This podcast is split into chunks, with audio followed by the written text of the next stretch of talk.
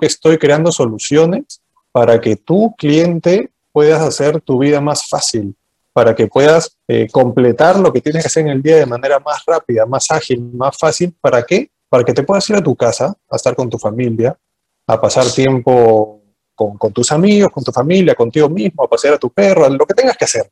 Entonces, ese es el objetivo al cual nosotros apuntamos con nuestras soluciones digitales, no solamente con el e-commerce, sino con cualquier solución digital que hacemos. Entonces ponemos siempre a la persona al frente y no necesariamente al negocio.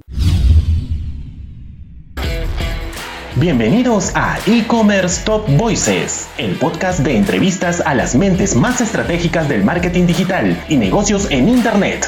Has llegado al lugar correcto para encontrar toneladas de inspiración y consejos para hacer crecer tu negocio e-commerce. Abre tu mente, cuestiónalo todo y súbete a la ola digital.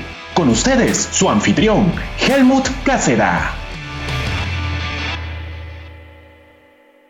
Ahora tenemos a Alan Sablich. Alan es gerente de marketing y negocios digitales de Ferreiros para hablarnos de cómo romper paradigmas en cuanto a pasar de un modelo de B2B a H2H, eh, que es humano humano. Bienvenido, Alan, al programa. Gracias, gracias, Helmut. Muchas gracias a Capesi también por la invitación y qué bueno tener estos minutos para compartir contigo y con toda la audiencia. Bueno, para todos los que seguramente eh, conocen, es una marca muy conocida, Ferreiros, lo que algunos no saben es que Ferreiros ha lanzado un sitio de comercio electrónico de repuestos en el 2017, hace cinco años, creciendo a doble dígito año tras año, y hoy es uno de los comercios electrónicos que más venden en el mercado. Tienen una facturación de casi 3.5 a 4 millones de, dólares mensuales. Y esto es, eh, justamente por esa razón, está aquí Alan para un poco contarnos, eh, y espero que pueda compartir esos secretos para poder tener un e-commerce tan exitoso como el que tiene. Alan, cuéntanos, ¿cuál fue el detonante para que una empresa tan representativa del mundo B2B, como es Ferreiros, se anime a apostar por el comercio electrónico? Mira, nosotros empezamos en Ferreiros el proceso de transformación digital hace seis años, ¿no? Y y dijimos, o sea, empezó oficialmente porque hicimos un plan estratégico, hicimos un programa de evolución digital, dijimos dónde estamos, el nivel A, y a dónde queremos llegar, nuestro nivel B, y para llegar a, de A a B tenemos que hacer todas estas cosas que tenemos que hacer, y, y determinamos una serie de proyectos y capacidades digitales que teníamos que hacer. Dentro de esa lista está e-commerce. Entonces, era de hecho un pilar importantísimo en nuestra estrategia digital. Así que, y, y, y tal vez, claro, el e-commerce existe hace mucho, muchos años, pero para la industria de la construcción, de la maquinaria pesada, de la minería todavía, cinco años atrás no era algo muy normal. Pero nosotros sabíamos que ya iba a venir, iba a llegar y quisimos dar ese primer paso. De hecho, fuimos y somos hasta ahora el primer eh, y único e-commerce de repuestos dentro de, de la industria de maquinaria pesada. Así que tomamos esa decisión y hemos venido, como tú bien has dicho, creciendo a doble dígito año tras año hasta ahora. Y espero que siga siendo así para los próximos años también. De todas maneras. Eh, ahora, una pregunta para ti, Alan. Eh, ¿Existe el e-commerce B2B, business to business, como explicábamos en el bloque anterior? ¿Es correcto hablar de una estrategia empresa-empresa cuando son personas las que se conectan? Coméntanos un poco cuál es la, visión que tienes tú, Alan, respecto a este tema. Bueno, tú, tú bien lo dijiste a un principio, Helmut, que es el H2H, ¿no? Y es algo que yo también siempre menciono y siempre incido en eso. Eh, a veces muchos se quedan con el concepto B2B, ¿no? Y de que una empresa transacciona con otra empresa, ¿no? Pero tengo que las empresas este, no hablan. Una empresa no le habla a otra empresa, ¿no? Las empresas no se comunican, las empresas no tienen sentimientos, las empresas no tienen necesidades, la tienen las personas. Entonces, nosotros cuando empezamos con nuestro e-commerce tenemos eso bastante claro y dijimos, no queremos ir por una estrategia enfocada eh, en, un modelo B2B este, estricto, ¿no? Eh, sino queremos humanizar mucho más eh, nuestra estrategia, ¿no? Y de hecho lanzamos, cuando lanzamos nuestra campaña de soluciones digitales, donde, donde lanzábamos al aire también nuestro e-commerce, lo lanzamos muy enfocado en, el, en la persona. Le dijimos que no es que yo ahora vendo repuestos por e-commerce, sino que estoy creando soluciones para que tu cliente puedas hacer tu vida más fácil, para que puedas eh, completar lo que tienes que hacer en el día de manera más rápida, más ágil, más fácil. ¿Para qué? Para que te puedas ir a tu casa, a estar con tu familia, a pasar tiempo con, tus amigos, con tu familia, contigo mismo, a pasear a tu perro, lo que tengas que hacer. Entonces, ese es el objetivo al cual nosotros apuntamos con nuestras soluciones digitales, no solamente con el e-commerce, sino con cualquier solución digital que hacemos. Entonces ponemos siempre a la persona al frente y no necesariamente al negocio. Y, y nos ha ido bastante bien porque hemos sabido nivelar nuestro mensaje racional con nuestro mensaje emocional y tener ese equilibrio donde el cliente siempre gana. Súper bueno. Y ahora, eh, si es que se puede, la pregunta más esperada, más esperada de la noche, ¿cuál crees que sea el éxito detrás de un sitio web como Ferreiros? Mira, yo, yo creo que el éxito no está en el sitio web. O sea, no, no, y, disculpa si tal vez te evado un poco de, tu pregunta, porque el éxito no está en la tecnología, no está, no está en qué, cuál es el éxito de, tus, de tu site. El éxito está en la estrategia 360 que tienes para tú llevar tu propuesta de valor al mercado. ¿no? El e-commerce es un medio, no es el fin. ¿no? El fin es la satisfacción del cliente. ¿okay?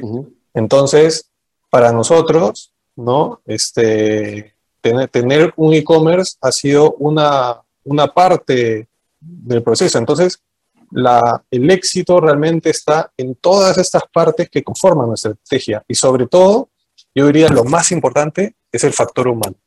¿ya? Es el equipo que está detrás de la tecnología. Yo tengo un equipo A1, la verdad, un equipo muy comprometido, muy capaz, que son quienes están detrás de todas esas estrategias, de cada campaña, de cada idea nueva para llegar a los objetivos, para satisfacer a los clientes.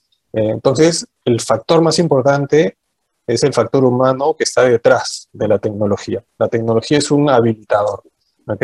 Entonces, mientras tengas una buena estrategia, tengas un buen equipo de trabajo y, por supuesto, tengas una buena tecnología, o sea, un buen site, ¿no? Tú, creo que tu pregunta tal vez iba más hacia el lado del site, que tengas un site que sea amigable, eh, que tenga un buen UX, que sea fácil de navegar, que puedas lograr tus objetivos de manera eh, ágil y fácil.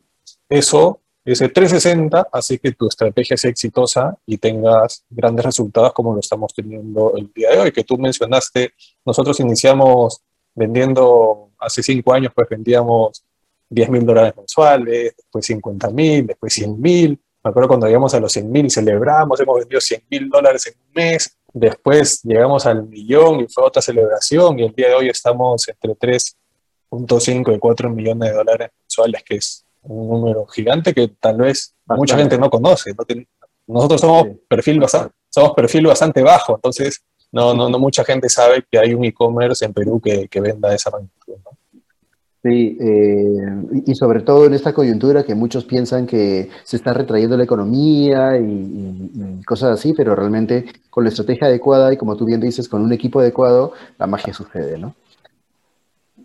no, y, mira, este, sí, y, antes, perdón que te corte, eh, tú, tú mencionabas la coyuntura, en verdad la coyuntura, y eso creo que lo saben todos los que estamos en e-commerce y en negocios digitales en general, esta coyuntura ha disparado la, adopción de, herramientas digitales. Entonces, nuestro crecimiento, así como el de muchos e-commerce en el último año, ha sido muy grande porque son las soluciones que, hacen que, el día de hoy nuestros clientes puedan interactuar con nosotros de manera más fácil durante esta coyuntura. Aprovechando que estamos hablando de ese tema, eh, mucho se habla de, de, que la data es la base del comercio electrónico, lo dijo Yuriko hace un momento, la data es el nuevo petróleo en la era digital.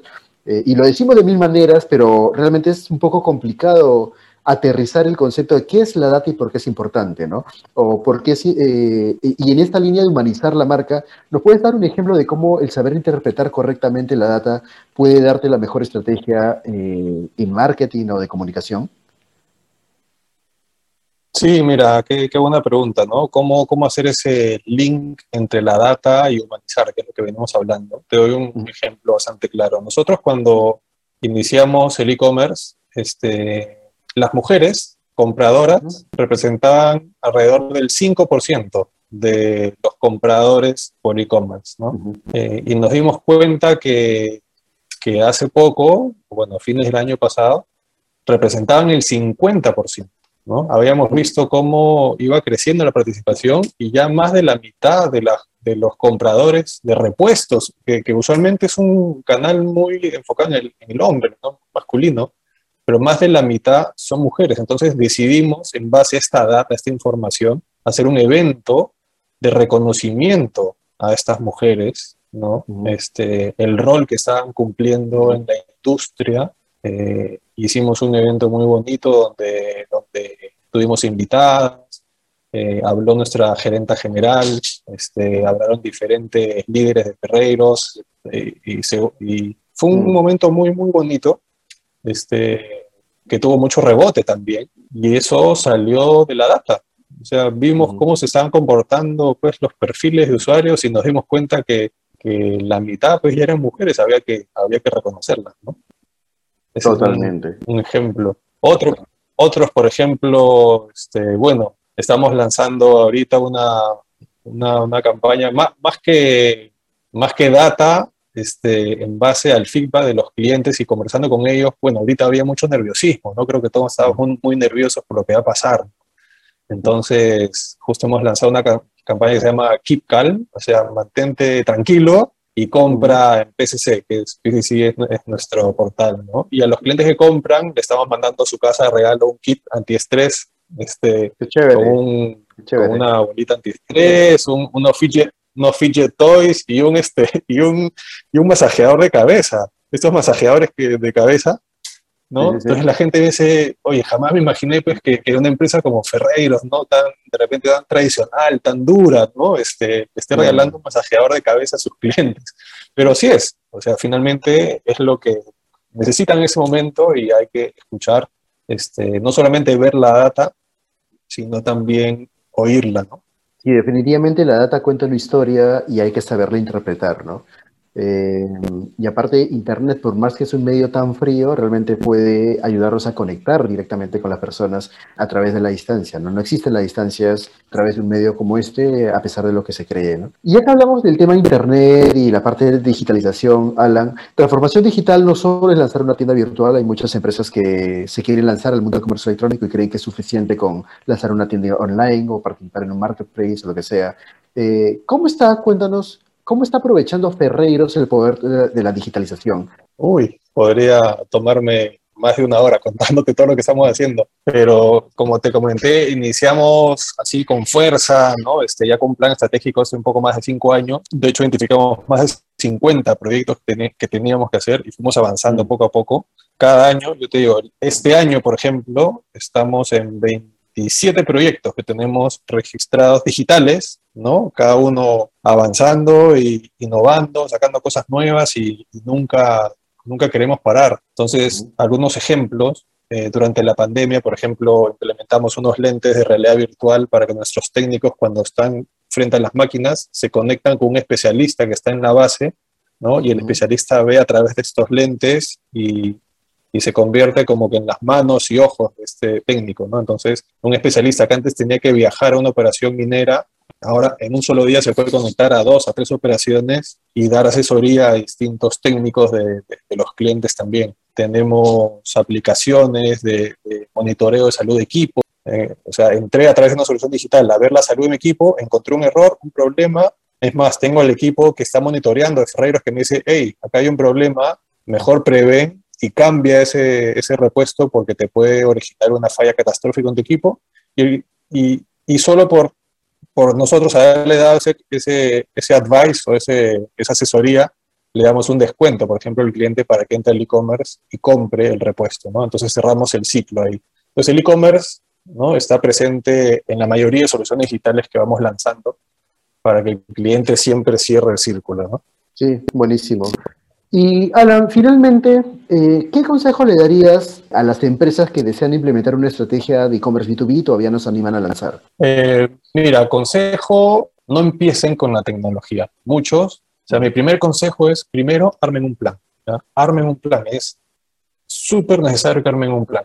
Definan su, como dije en un principio, su punto A, dónde están parados el día de hoy, y, y definan su punto B, a dónde quieren llegar ok, ya sé dónde estoy, dónde quiero ir, que es bastante, y de ahí tengo que definir cuál es el camino que voy a tomar para llegar de A a B. Y escriban, o sea, pónganlo, voy a hacer esto, voy a hacer lo otro, voy a hacer esto, empiecen con eso. Luego de tener su plan, busquen un equipo de trabajo y tengan el sponsor, el sponsorship también de el nivel ejecutivo, porque, porque si no va a ser muy difícil no poder implementar si no tienen el, eh, el apoyo del ejecutivo. Yo siempre lo llamo la estrategia del sándwich, ¿no? Tiene el, el, ¿no? La plana ejecutiva tiene que empujar también hacia abajo, ¿no? Y también abajo los analistas, los que están ahí también hacia arriba, ¿no? Los jóvenes que van entrando y así, ¿no? Ese es el sándwich, ¿no? Este, entonces, como digo, un plan de todas maneras y tener un buen equipo, buen equipo de trabajo. Con ese equipo, desarrollar tus procesos. Una vez que desarrollas bien tus procesos, cómo vas a funcionar, cómo vas a operar, después ya la tecnología va a caer por, su propio peso. ¿no? Y tecnología el día de hoy sobra. Ahorita la tecnología es un commodity. Hay tecnología de todo tipo, desde SaaS ¿no? Software as a service, hasta on-premise, o sea, encuentras todo. El día de hoy, si quieres buscar algo, lo vas a encontrar. Tal vez hace 5 o 10 años para atrás era difícil, pero yo creo que la clave, el éxito ya no es la tecnología, sino es tu estrategia y el plan bien detallado de lo que quieres hacer. Totalmente, sí. Muchos piensan que transformación digital tiene que ver con tecnología, pero como tú bien dices, Alan, transformación digital tiene que ver con personas, tiene que ver con cultura, tiene que ver con entender y comprender los temores y, los miedos de las personas para poderles llevar una solución de acuerdo a lo que, a lo que ellos necesitan. Así que nada, muchísimas gracias, Alan, por, por compartir, por tus comentarios, por tu tiempo. Sé que eres una persona muy ocupada y muchísimas gracias por estar en el programa. Espero tenerte muy pronto.